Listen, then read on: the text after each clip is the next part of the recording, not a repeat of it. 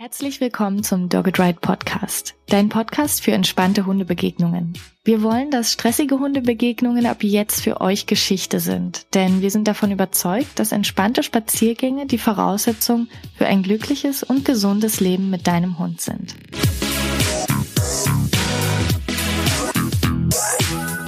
Ich bin Tine, Trainerin für Menschen mit Hund bei Dogged Ride und in der heutigen Folge erfährst du, warum die Nase deines Hundes der Schlüssel zu entspannten Hundebegegnungen ist. Wahrscheinlich fragst du dich gerade, warum die Nase so wichtig sein soll, da die Hunde doch über ihre Körpersprache kommunizieren, oder? Oder dir ist schon längst klar, wie wichtig die Nase ist. In beiden Fällen solltest du diese Folge bis zum Ende anhören, denn der Gast in dieser Folge zeigt eine ganz besondere Perspektive auf. Meine persönliche größte Erkenntnis dieser Folge war, dass die Welt unserer Hunde eine ganz andere ist als die von uns Menschen. Klar wissen wir alle, dass die Nase von Hunden sensibler ist als unsere, aber wie sich das auf jeden Lebensbereich deines Hundes und so auch Hundebegegnungen auswirkt, das bringt der heutige Gast mit tollen Beispielen auf den Punkt. Diese Folge ist übrigens auf Englisch, sowie auch Folge 16 mit Grisha Stewart und Folge 17 mit Gene Donaldson. Du findest die Übersetzung natürlich wie immer bei YouTube. Und jetzt viel Spaß mit Folge 26. I am so excited to introduce an amazing dog trainer today who is just all over the place in the dog training world. He is into trick training, scent work, protection sports, decoy training, and much more. He teaches dog trainers all around the world and passes on his knowledge and passion for dog behavior and training. As the founder of the World Scent Dog Association, he has a special eye for how the dog's nose influences their whole life, their behavior, and also dog greetings. And that's what we will be talking about today. Welcome to the Dog It Right podcast, Nando Brown. Well, thank you very much for having me. I'm really excited to have you here and thank you for bringing this new perspective into this podcast because in all of our episodes so far, we've talked about behavior and emotions and reinforcers and all those things that you think of when it comes to dog greetings, but your perspective is a bit different. So I'm wondering, uh, before we get into it, why are you so passionate about olfaction and scent work? And everything that has to do with the dog's nose. So I'd I'd definitely say that I uh, have a passion for scent work because of the dogs that I've worked with in the past. It's always the way. Like the dogs that you own um, and the dogs that you work with are the ones that teach you the most. So having spent time with various different breeds and uh, and training nose work and scent detection, it just amazes me how rubbish our own noses are. And because we are so consumed by our own perspective of the world, it's so easy to forget that the dog's perspective is completely different. So when I first started scent work, it was it was not it, like originally it wasn't anything amazing. I didn't think, oh my god, this is going to be phenomenal. I'm really looking forward to getting into it. But it wasn't until I started and then realized their capabilities. They are so capable of things that we don't even understand. And that, that's what made me get bitten by the bug, if you like. It, it that's what really kind of uh, gripped me and made me realize we're missing a massive part, if not the most important part of the dog's world. Definitely. And th- yeah, you said it's, it's a whole different perspective on the world. And I, I just remembered, um, that my partner tried to show my dog some videos of other dogs. And he said, you know, he, you know, he'll get used or she'll get used to them maybe if she sees them on TV. And I was just thinking, you know, it's, it's missing such a huge part of, uh, it's, it's not even close. And especially if you think about scent, it's, it's so much bigger than, than just seeing something on TV. So yeah, I'm, I'm super excited that we're getting into that today. And the first aspect of it is something that can be kind of annoying that dogs, when they meet, they always want to sniff each other's butt. And it gets especially annoying if they tangle each other up in, in their leashes, if you happen to have a greeting on leash. So I guess my first question is why do even, why do dogs even sniff each other's butt when they meet? What, what happens there? the, do you know, it's such a, it's such a, um, like when you start to look at it from the dog's point of view, it it becomes so obvious because that question, why do dogs sniff each other, is the equivalent of me saying, why do you look at someone when you first meet them? You look at them to yeah. get to get all that information because we are hairless primates. When we see uh, another human being, we want to go and the first thing we'll do is we'll look at them. And that's how we're going to take our information before we even speak to them. Because our world is driven by our eyesight. It's there is a lot there. We take in so much information about the, the posture the person is standing in, their the way that they move their body language, their micro expressions on their faces. That's all to do with our eyesight. And it's exactly the same with the dog and the, and the dog's nose. What the dog is trying to do is, is decipher who this dog is. Is it friend? Is it foe? Like, what sex are they? What are they healthy? Are they're, they're, they're taking in so much information. And unfortunately, a lot of that information is stored in the anal region of the dog. So that's where they go to first. They sniff each other's backsides because there is so much information there. It's it, it would be incredibly weird for us if we were to start looking at each other's bottoms the first time we met each other. But it's it is a little bit unusual when somebody comes up and talks to you, but they won't look at you. You you immediately get a feeling of is there something wrong? Have I, am I, am I doing something embarrassing? Uh, or is it me or is it them? And, and it's just the same thing. So from the dog's point of view, they're trying to gain that information as much as possible. And all that information is stored in, uh, well, a lot of that information is stored around the back end of the dog. Yeah, and that also shows that if we try to keep them from doing that, that that takes away a lot of what what they need in that moment and how they get to know each other and how they assess the situation. So sometimes I see dog owners trying to stop the dogs from doing it, but also sometimes you see dogs who just don't like to be sniffed back there and then it becomes this kind of jumpy situation which might feel a little weird to the owners and some owners maybe just say yeah he just doesn't like to be sniffed so you know he tries to snap at other dogs or something.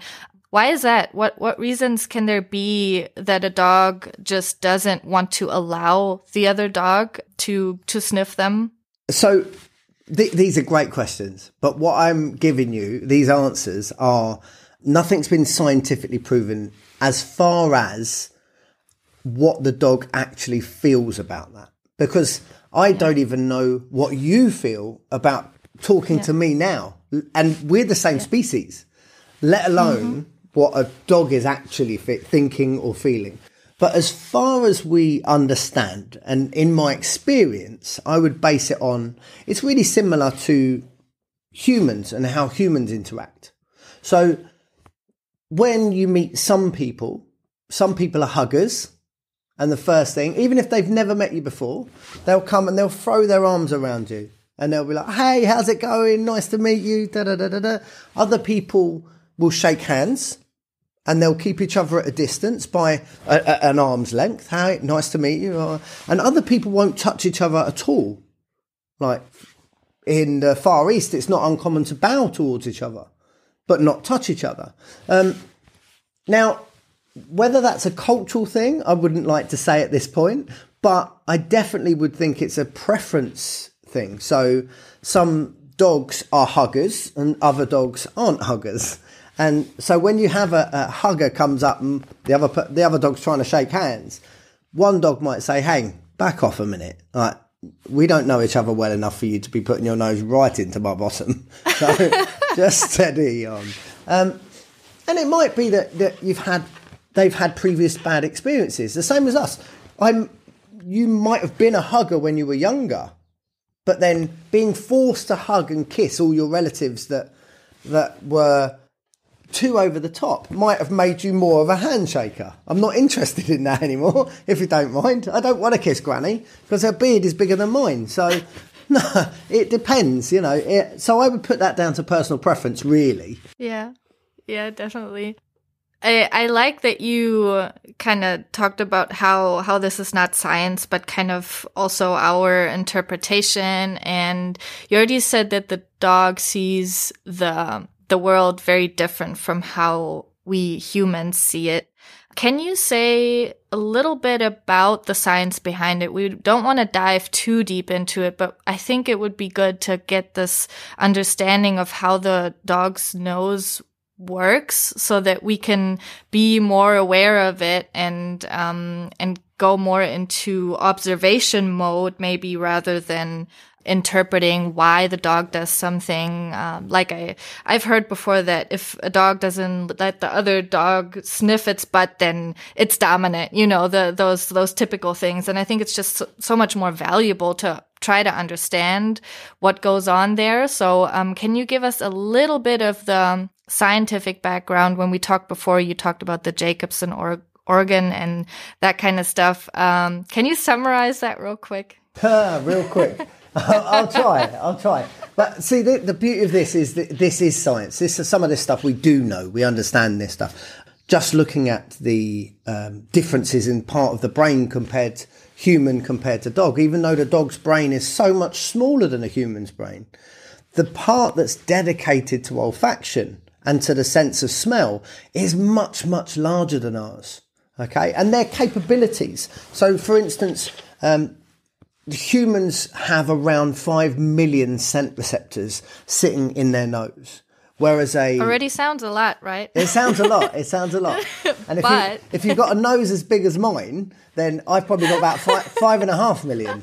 But the the dogs um, have a much much larger amount. So if you take a dog that doesn't actually have that many scent receptors in comparison to some others, so let's look at a Dachshund.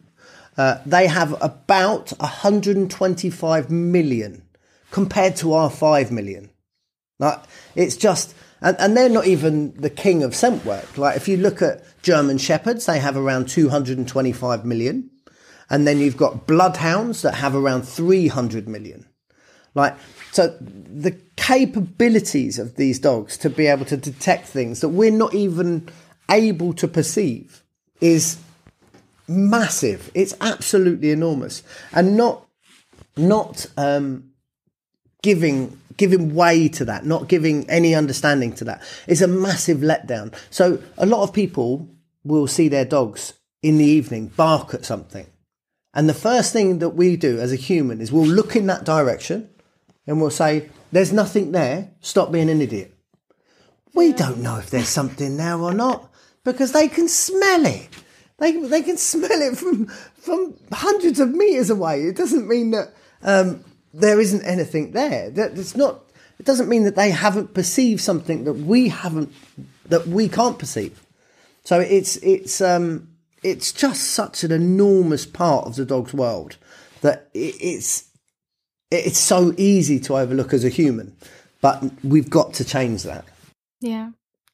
Uh, your your perspective on this sounds so interesting. So I just thought it would be super interesting to hear kind of your perspective when your dog meets another dog. Can you walk us through how you view that interaction? Because as I said, we, uh, we focused a lot on emotion and body language and that kind of stuff. What do you see when your dog sees another dog, greets another dog? What goes on in your head um, when it comes to how the greeting will proceed and how you um, interfere, maybe or not interfere, and how how your dog handles it? So there, there's there's some really interesting stuff that um, that happens when dogs meet each other. The first is through pheromones, uh, and the second is through other scent molecules. So the difference between a, a pheromone and normal scent molecules is a pheromone is a chemical messenger. Okay, so the dog is actually it's it's to do with sex, it's to do with age and health, and and it carries that kind of information in comparison to a scent molecule that might be coming off of a mattress or off of in, in uh, innate, an object that isn't uh, alive. So everything is giving off scent the whole time. Whereas a pheromone is a chemical messenger, so it's it's actually delivering information. Now, humans also give off pheromones, and dogs can uh, pick up on that as well. But but the the amount that they must communicate, and I say must because we don't actually know at this point, but the amount that we see after doing lots and lots of scent detection with my dog, her body language changes depending on what it is she's sniffing. Although I look at it from a scent perspective, it's not always completely withdrawn from body language or emotion. It's what those uh, what those things all tied together are kind of telling me. Because no matter how much I would love to, I can't perceive the scent that the dog is perceiving. So I'm just not capable. I don't even have the hardware, let alone anything else. So when I see when I see a dog, the first thing is uh, one of the biggest changes that I notice is that if a dog is worried, they almost stop using their nose. Okay, so well, and that goes in a gradient. So if you have a dog that's a little bit worried, you'll see them air sniffing from a distance. So they'll lift their head and they'll try and collect that information from as far away as they can do. But if a dog on the other end of the spectrum is actually really fearful, it's almost like they don't use their nose at all. Um, it's almost like that sense is almost shut down. There's a an experiment that I did, and I filmed it. It's on YouTube um, I say an experiment. It was more like a prank. Um, but I'd been away and I'd been away for a week and I was teaching in Holland and I'd come back home and I got onto my property and I hid underneath a blanket. And my dog came up and she came running upstairs and spotted the blanket and startled and was like, What the hell is that? Now she has the ability to smell me from a long way away. But because she was startled, uh, she was really cautious and she was looking around it and and it actually took her a couple of minutes, which is a long time when you're sitting under a blanket wondering whether your whether your own Malinois is going to bite you or not. So. Uh, uh, so she comes over and you can see it on the video. She comes up, starts sniffing and sniffing, and then all of a sudden she goes, "That's Dad." And then she just yeah. throws herself under the blanket and is like ecstatic. She's really, really happy to see yeah. me. But um, what surprised me about that was how long it took her to start using her nose. Because ever since she was six weeks old, she's always been trained to do scent work. So her nose isn't just, it's, it's like we've all got muscles but those that go to a gym on a regular basis have really big, strong muscles because they're used a lot. Her nose is like that. It's been used since she was six weeks old. It's got the practice. You know, she's she's developed that hardware to be as good as it can be for a, a dog of her breed. And still, she wasn't sure, so she didn't use it. So that's the first thing that surprises me when it comes to dogs communicating with each other. The second part is how they respond once they have taken the scent. Okay? Because you'll see two dogs walk up to each other and they'll be unsure. And as soon as they've sniffed each other, they'll make that decision. Uh, and it's almost a fraction of a second where they'll, they'll, they'll take in some scent and go, Oh, you're fine. I don't know what I was worried about. Or they'll go, oh, I'm not sure about you. I need to leave. Okay. Yeah. And it's, it's just the speed of which that decision can happen purely on those pheromones that pheromones that they've taken in. Uh, it, it's just just amazing. Definitely.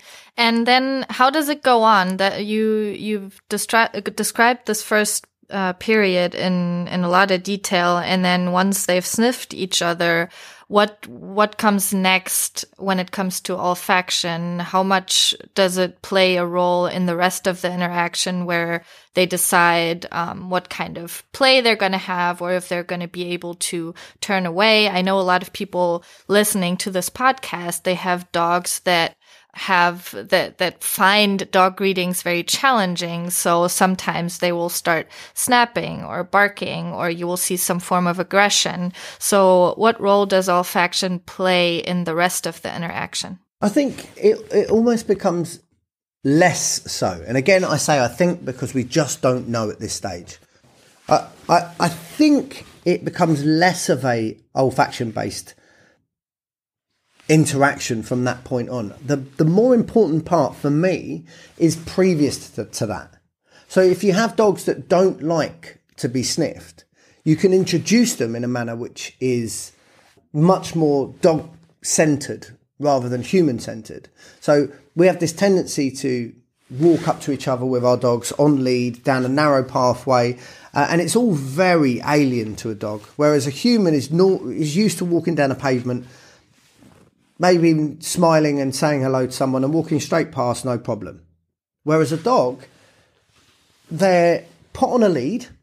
So immediately we've restricted how much room they can move around and, and if they do feel like they need to get away from another dog because that dog is giving off a scent that is unsafe, they they can't because they're restricted by a lead.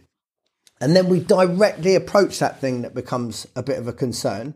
And then when they start taking that information, they then start going, hang on, this is a problem. This dog is an adolescent male that's full of testosterone and and that might cause a bit of an issue. However, then that dog starts behaving and putting out pheromones which also give a bit of insecurity away. So the the other dog is going, well, what's the matter with him? what what's his problem? Yeah. Why is he behaving like this? And they don't then get that chance to to decipher it all by using scent. Whereas there's a there's a thing that's often done with puppies and um, bringing dogs home to new houses where you might take an old rag and rub rub it along the puppy and then take it home to your dog for them to get to know that information before the puppy comes home. So you do that to the breeder and vice versa. You might rub a rag on your old dog and take it to the puppy so that, that you put that rag down next to the dog's feeding bowl. So not only are they learning that information, but they're also building a positive association with it because they're doing something they love, like eating. But that can be done out and about as well. You can you can allow that time. You, you don't have to rub your dog with a rag and then walk it over to somebody else and go, here you go, you got, like your turn. And swap. But if your dog is really cautious, one of the ways that we use scent introductions is by something called a scent carousel. And that's where you go to an open space, maybe in a field, and you put out a marker.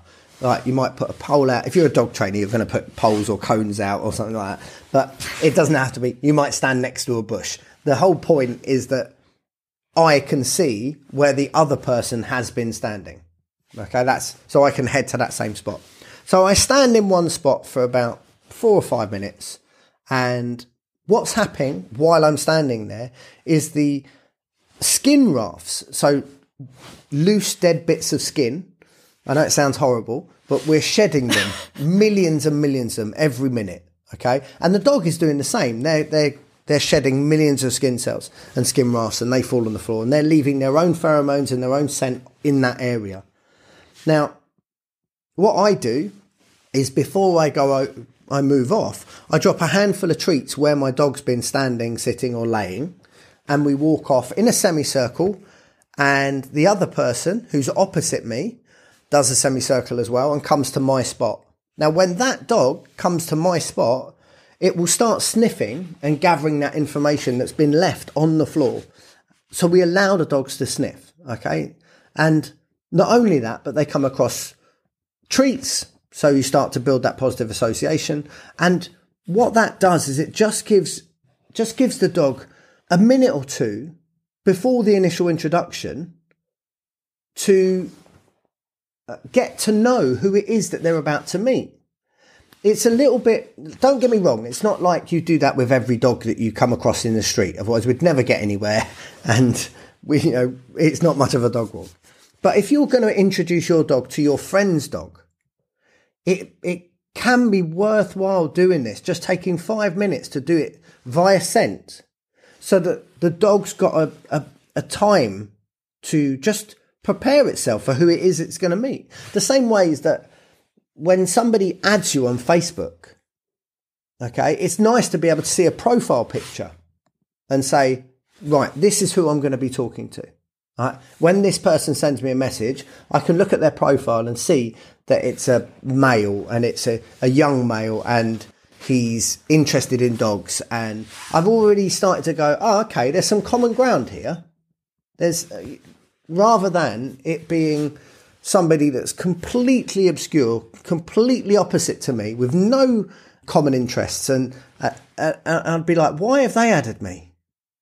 So I get I get yeah. I get added on Facebook all the time, and when I when I look at that, the first thing I do is I go I just make sure that they're into dogs, like, because it's I, I understand why why some people might add me on Facebook for dog stuff, but if you're adding me on Facebook and there's no dog stuff, always, and I mean literally one hundred percent of the time, if they're not interested in dog stuff, it's turned out to be a scam. like it's turned out yeah. to be someone trying to get my bank account details. So it just gives that dog the opportunity to take in information prior to that. It's so, so important. I actually did that exact thing this morning with my dog. Uh, we met another dog and we are hoping for them to be friends sometime. And uh, we did that exact thing where, uh, except for going in a circle, we had my dog kind of follow the other one because the other one is a lot more chill. And um, it was it was lovely to see how she was into into the scent that he was leaving all over the place and uh, you you just explained a wonderful method that everybody can use if they want to plan something and think, okay, we're we're going to do this right. But I think there's also uh, an everyday version of this that you can do on your walk, right? I I definitely always let my dog um, sniff the paths that I, I know other dogs have been on, or if I cannot let her greet another dog on leash, then we will definitely go to where the dog has been before. Or do you have any recommendations on how to handle that in an everyday life? Because I know that most of our listeners live in areas where they regularly see dogs, meet dogs, and then they're wondering, okay, how can I use olfaction to to our advantage? How can i let my dog somehow sniff and maybe even gather some information that will make it easier the next time we see that dog? Do you know it's it, it we don't have to do anything. We don't have to do anything. The dog is doing it. The dog is out there, it's taking in that information, it's sniffing the tree, it's sniffing the bush, it's sniffing the floor, and everything has got scent left on it. You'd be absolutely amazed. If we could see scent, we'd think the world was dirty because we wouldn't be able to walk because it's everywhere. It's absolutely everywhere. The beauty of the dog is that it's just moving around and taking in all of these scent molecules and deciphering them the one problem that dog owners and dog trainers and everybody that has a dog, the one problem that we have is that we try and stop that. We don't let our dogs sniff while they're out on a walk. This is mind blowingly crazy. Like, as far as the dog is concerned, it, if the dog was walking the human, it would be the dog saying, Close your eyes, close your eyes. You're not allowed to look where you're going. Close your eyes. Yeah. And, and we do it all the time. Stop sniffing. Come on, hurry up. Do this. Da, da, da.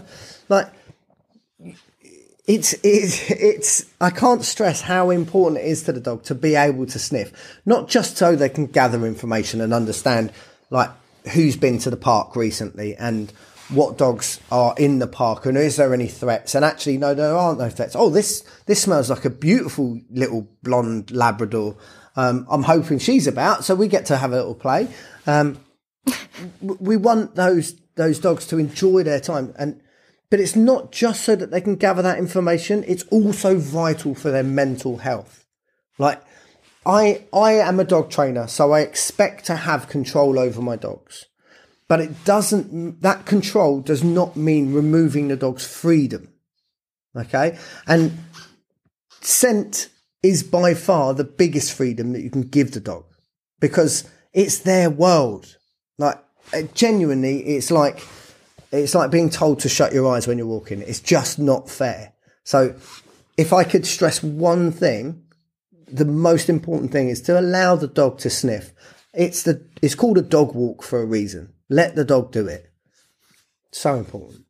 I'm just sitting here smiling from ear to ear and kind of listening as if I was listening to this podcast. I'm completely amazed. I love how you explain these things. And I know that you also do this online, that you have an online course focused on olfaction. Um, can you tell us a little bit about that? What, um, what can we learn? What can I learn if I join your online course? Well, my job, I run a business called the School of Canine Science, and my job is to train dog trainers and behaviourists. So if somebody wants to become a professional in the dog world, they come and learn from us. We're we're a dog school, a school for dog trainers, if you like. Um, and one of the courses that we run is uh, the scent work course. So it's it's a six month long course, and every week uh, we give you a video, which is a geek out. Now, the geek out is the science, and we go into the depths of study papers, research, physiology, olfaction, how it works, what a scent molecule is, how that travels from an object to the brain, like in fine detail. You also get a skill up, which is a practical video saying we're going to train this exercise. This is why we're going to train train it and this is how we're going to train it. And you also get a drill it video. And the drill it video is me taking a dog that's never done any scent work before and training it up to being a competitive sport scent work dog. So we go through all of the different components. Now, it's designed to take somebody that's got no experience in scent work at all right up to being a scent work instructor. Um, and we don't just have dog trainers on this course. We have dog owners on this course that you know are, are, really interested.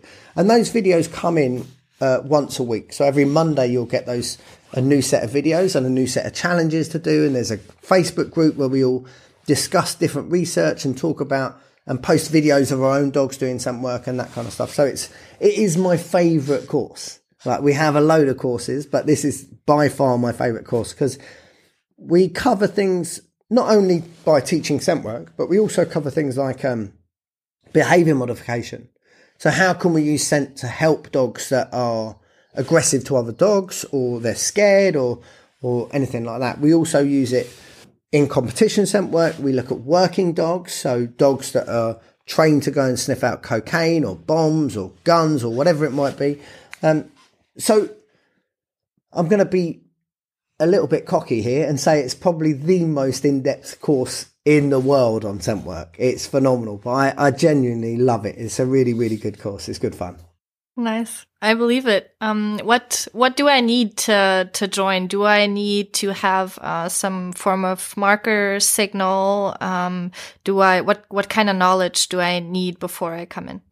Uh, so we've got we've got some we've got everybody from professional detection dog handlers on the course right down to people that have got their first dog. They've not done much training before. Um, so we, you don't need to come with prior experience of training. So you don't need to have a clicker experience or marker word experience or anything like that because we talk you through it and we walk you through the whole process. And we teach you when to introduce a marker, how to introduce that marker, and when you don't want to introduce a marker in scent work. So it's um, it's a, a process that basically walks you from nothing right up to as good as you're ever going to be in some work. Sounds good. I think I'm going to look into that. Oh, Thank you for you the recommendation. I, I am Perfect. a little bit biased, well, you have to understand. Yeah, but I mean, as I said, I just love the way you talk about it, and I, I really like your your perspective. And I said it intro, in the introduction, and I really mean it. If with with you, it's really a lot of passion that comes along with the knowledge, and I think that package is just a lot of fun. Um, it's yeah, it's fun to learn from well, you. Thank so. you very much. I I think we have covered a lot of the, the the things that were were really important to me and that I find fascinating about olfaction.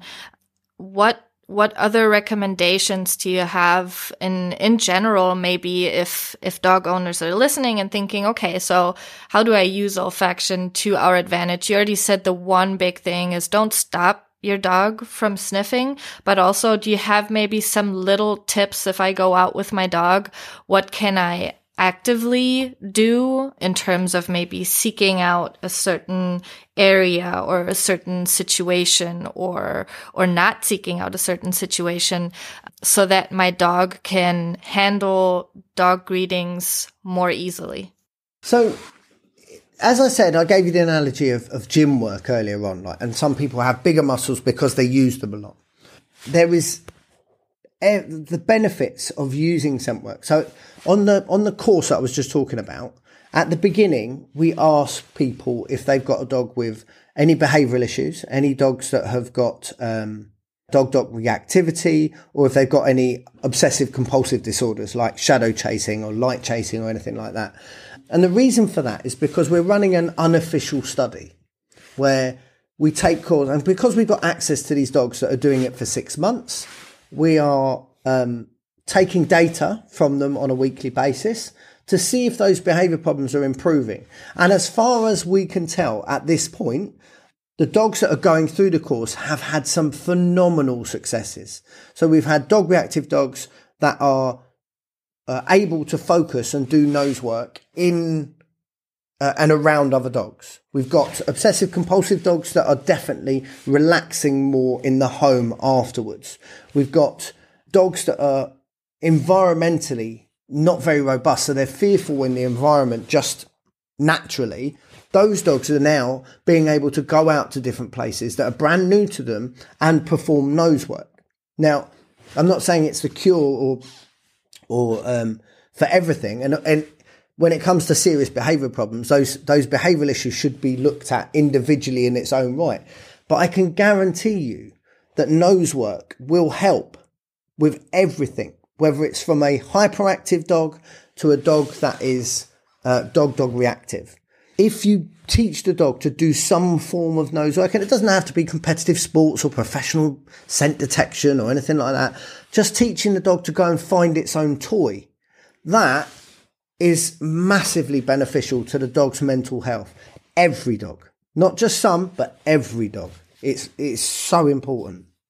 I, I have a very bold claim at this point, and listening to you hear about uh, listening to you talk about this is uh, making me think about how the owners are getting to know their dogs probably in a different way also during this course and whenever doing scent work because you have to watch their body language you have to think about okay what do they like and how do we go about this? And then if you look at reactivity you're also probably looking at their stress levels and you're just learning a lot of new things about your dog. So my claim would probably be that behavioral issues also develop in a positive way just because the human is also gaining a different understanding of their dog, wouldn't you say? The the relationship like I can't stress how much the relationship will blossom.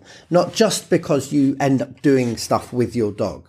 Like there's whether that's tricks or any form of training, that's always going to be a benefit. Just if you if you can invest more than just walking your dog and you do some form of training, that is definitely going to improve the bond as long as you're not being an asshole.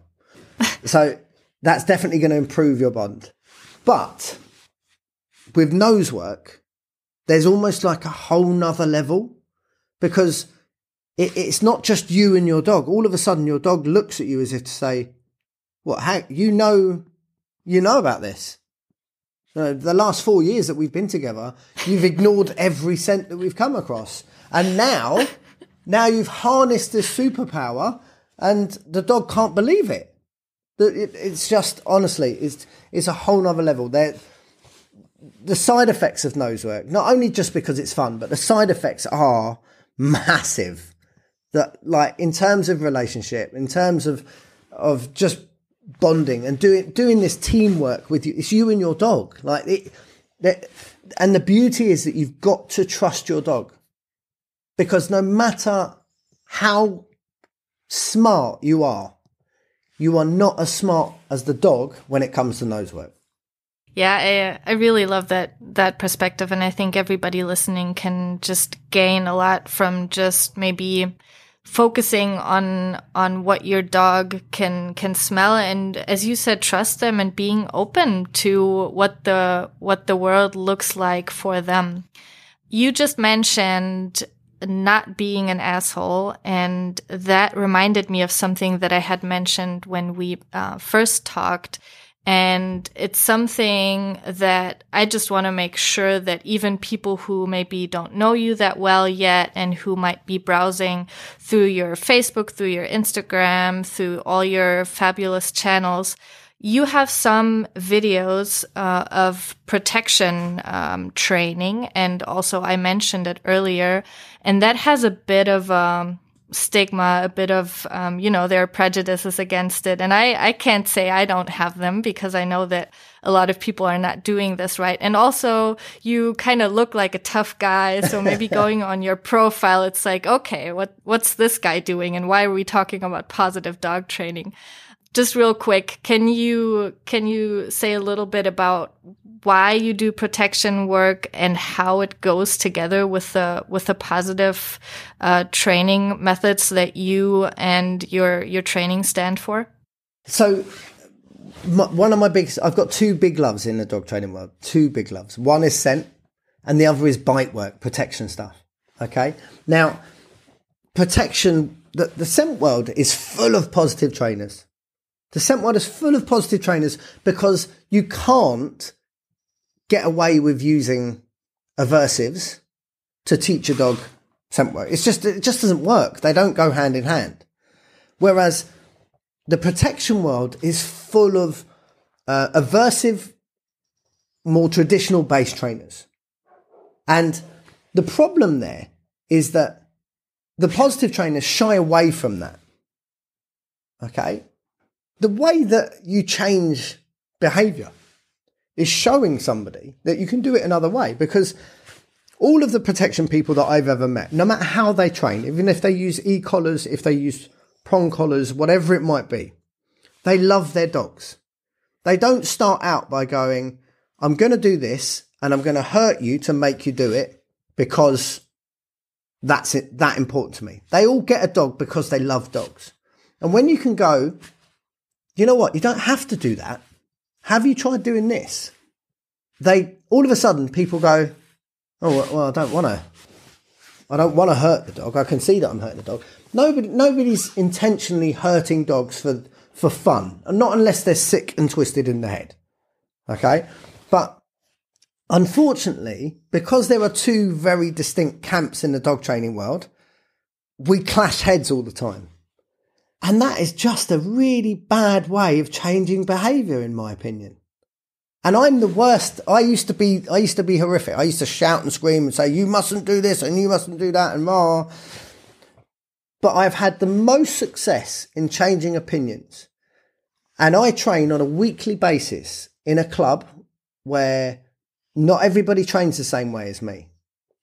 But they watch what myself and, and my uh, wife do and they go, Well, why does your dog do that better than mine? And then we discuss it. And then we look at it non judgmentally. We say, Look, this is so. So, to answer your question in a very roundabout way, for me, getting involved in things like that and showing people that actually to get this I don't need to do that and to get that I don't need to do this is is more important than shouting and screaming and and uh, accusing people of being nasty people for the for the sake. They're not doing it to be nasty. Nobody's doing anything like that to be nasty. The, the reason I say that is because I'm a crossover trainer. I started out using old school techniques and choke chains and prong collars and that kind of stuff. And I, I was trained to use them originally because they worked. Because I wasn't being helped with a dog that I had originally with the behavior problems that I had. But it took me a, a while to go through that change and realize that actually to I don't need to do that. Um, so it's it's important to me that we, rather than judge, we show people that it can be done. Because when when when people can see that it can be done, they they won't decide to do anything nasty. And it's about being as effective as we can be. Like being being effective is is also one of the most important things. Um, so that's part of the reason why I do that stuff. The other part is that the dogs love it. They absolutely love it. If it, and I mean, I'm not talking about you can make a dog bite for various different reasons, and uh, and we can make any dog bite if it's scared enough to bite. But that's not what you want in the bite work protection wild sports. Okay, that's not a, a, a frightened dog is never a good dog. Okay, no matter how you train.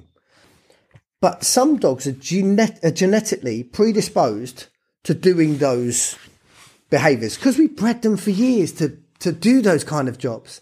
So, whereas every dog can do scent work, with some dogs, giving them this outlet really actually makes them satisfied and more fulfilled and more confident. You can build a dog's confidence by it's like teaching teaching a young, uh, shy child to do martial arts. That doesn't necessarily mean that child is going to grow up to go and beat everybody up. But what happens is it, it gives that child confidence and it gives that child discipline and it gives that child control um, and, and all these things if it's done in the right manner. Don't get me wrong, there are, there are some horrific ways of training protection sports. And uh, it works for some people, and for some people, it's very, very unreliable. But if you get it right, what you can do is you can teach a dog to have confidence and actually build it into a nicer pet by doing these things rather than not giving it an outlet for its its arousal. So at the moment, certainly in the dog training world, there is almost a fear of arousal, as if uh, uh, uh when I say arousal, it's it's the dog's uh, body being prepared or alert for what's coming. Okay. And we, we all have arousal. When I wake up first thing in the morning, I'm more aroused than when I was asleep. I'm not talking about sexual arousal. I'm talking about the body's preparedness for action. Okay. So in the dog training world, we spend a lot, certainly in the pet world, we spend a lot of time trying to keep arousal levels down. Be calm, be zen, be this, be that. And that's, and that's really good for a lot of dogs. But sometimes you have a pet owner who has a, uh, and I'm, I'm, I'm throwing out massive generalizations, but has a pit bull or they have a Malinois, okay, or a really high drive Doberman. And trying to teach that dog zen and calm and is like having a Lamborghini and only ever driving at 30 miles an hour. Like, don't, if you want to drive at 30 miles an hour, don't buy a Lamborghini. Okay? like, you can have a Lamborghini and we can have it driving at 30 miles an hour in the right place. But when you get on the motorway, let, let's drive it. Let's put our foot down. Let's harness that power. Let's have that control and teach it to be able to control itself when it's at that speed. Like that, that's the beauty of bite work. That, that really is the beauty.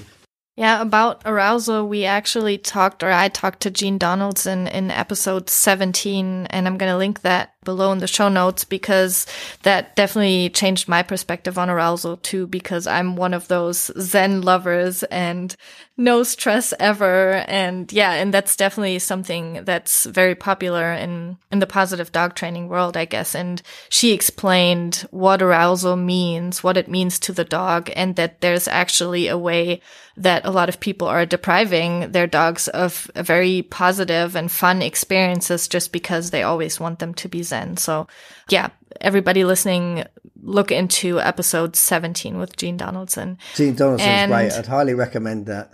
Yeah. Yeah, I know you've worked with her a lot. Um, so I, you guys both have a way of explaining things that just draws draws me in and definitely draws the listeners and I, I think it's great and I really love that you that you talked about the the protection stuff a little bit just now because it's it's it's important. I think it's it's good to know and your approach to um, how to connect maybe the the two dog training worlds. I think I think that's the way that it'll work. And you you mentioned that sometimes aversive methods also work, and I want to um, direct a word to the listeners at this point because I know that sometimes using aversive methods seems kind of tempting because you want to solve a situation in that moment. Something's happening, your dog is reacting in some kind of way, and you want a quick solution. So you might pull on the leash or you might yell at them or you might use something like this. And we have a lot of people coming into our uh, training that have that have those issues and they say hey i, I want to stop doing that. I want i don't want to do that anymore. It might be working in some situations but then in a lot of others it's not. And i feel that this is not the right direction that we're going in because my dog is not learning long term uh, what i want him to learn and he's getting more stressed out every time and things like that. So if you're listening and you maybe want to change your behavior and then at the same time change your dog's behavior, you're welcome to start our um, Dog Right Compact training is what it's called. And um, you will find our website in the show notes also. And I also want to link to your website, Nando. It's caninescience.online. Is that correct? That's right. Yeah. So if uh, if you're interested in becoming a dog trainer or a behaviorist, then caninescience.online is the uh, is the way forward. Perfect. And I also highly recommend your YouTube channel, which is also uh, called Canine Science, you said? Yeah, if you search YouTube for the School of Canine Science, uh, we've got loads of videos on there for dog owners as well as some for dog trainers as well. So there's a there's a whole mixture there. And there's also some fun videos um, where you throw prong collars over a bridge or something. So right. I, yeah, I highly, highly recommend that. That's a lot of fun, fun to watch. And it's not, not so serious. Uh, sometimes there are some serious ones, but there are also a lot of fun ones. And I, I think that's, that's a great approach. I'm really thankful that you were here on this Dog It Right podcast, and I thank you for your time, and it was a pleasure. And I would like to pass on the last words of this episode to you. So, what do you want your German audience, and probably also a lot of English speaking people listening, um, what do you want them to take from this episode um, when it comes to olfaction and dog greetings? Um, I think the two most the, the, the, two most important takeaways that you can have from our entire chat, or all olfaction in general, are don't underestimate the dog's nose. So, what that looks like is allowing the dog to sniff. Right, that's so important. Allowing the dog to sniff, and then training the dog to sniff, teaching them to search, even if it's just for something like their toy or even if it's just for searching for food, their own dinner. Right, that can make a massive difference to your dog's mental health, to their welfare, to their happiness, to their to their being satisfied. It, it, the the benefits are just ridiculously underestimated. So allow your dogs to sniff and teach them to sniff. Perfect. Thank you. That was the perfect summary. I'm not going to be saying anything else uh, besides thank you, Nando Brown. We will be linking to all your information in the show notes. Thank you for your time. Um, it was a wonderful talk. It's been a pleasure. Thank you very much for having me. Das war der Dogged Ride Podcast, dein Podcast für entspannte Hundebegegnungen. Wir wollen, dass stressige Hundebegegnungen ab jetzt für euch Geschichte sind, denn wir sind davon überzeugt, dass entspannte Spaziergänge die Voraussetzung für ein glückliches und gesundes Leben mit deinem Hund sind.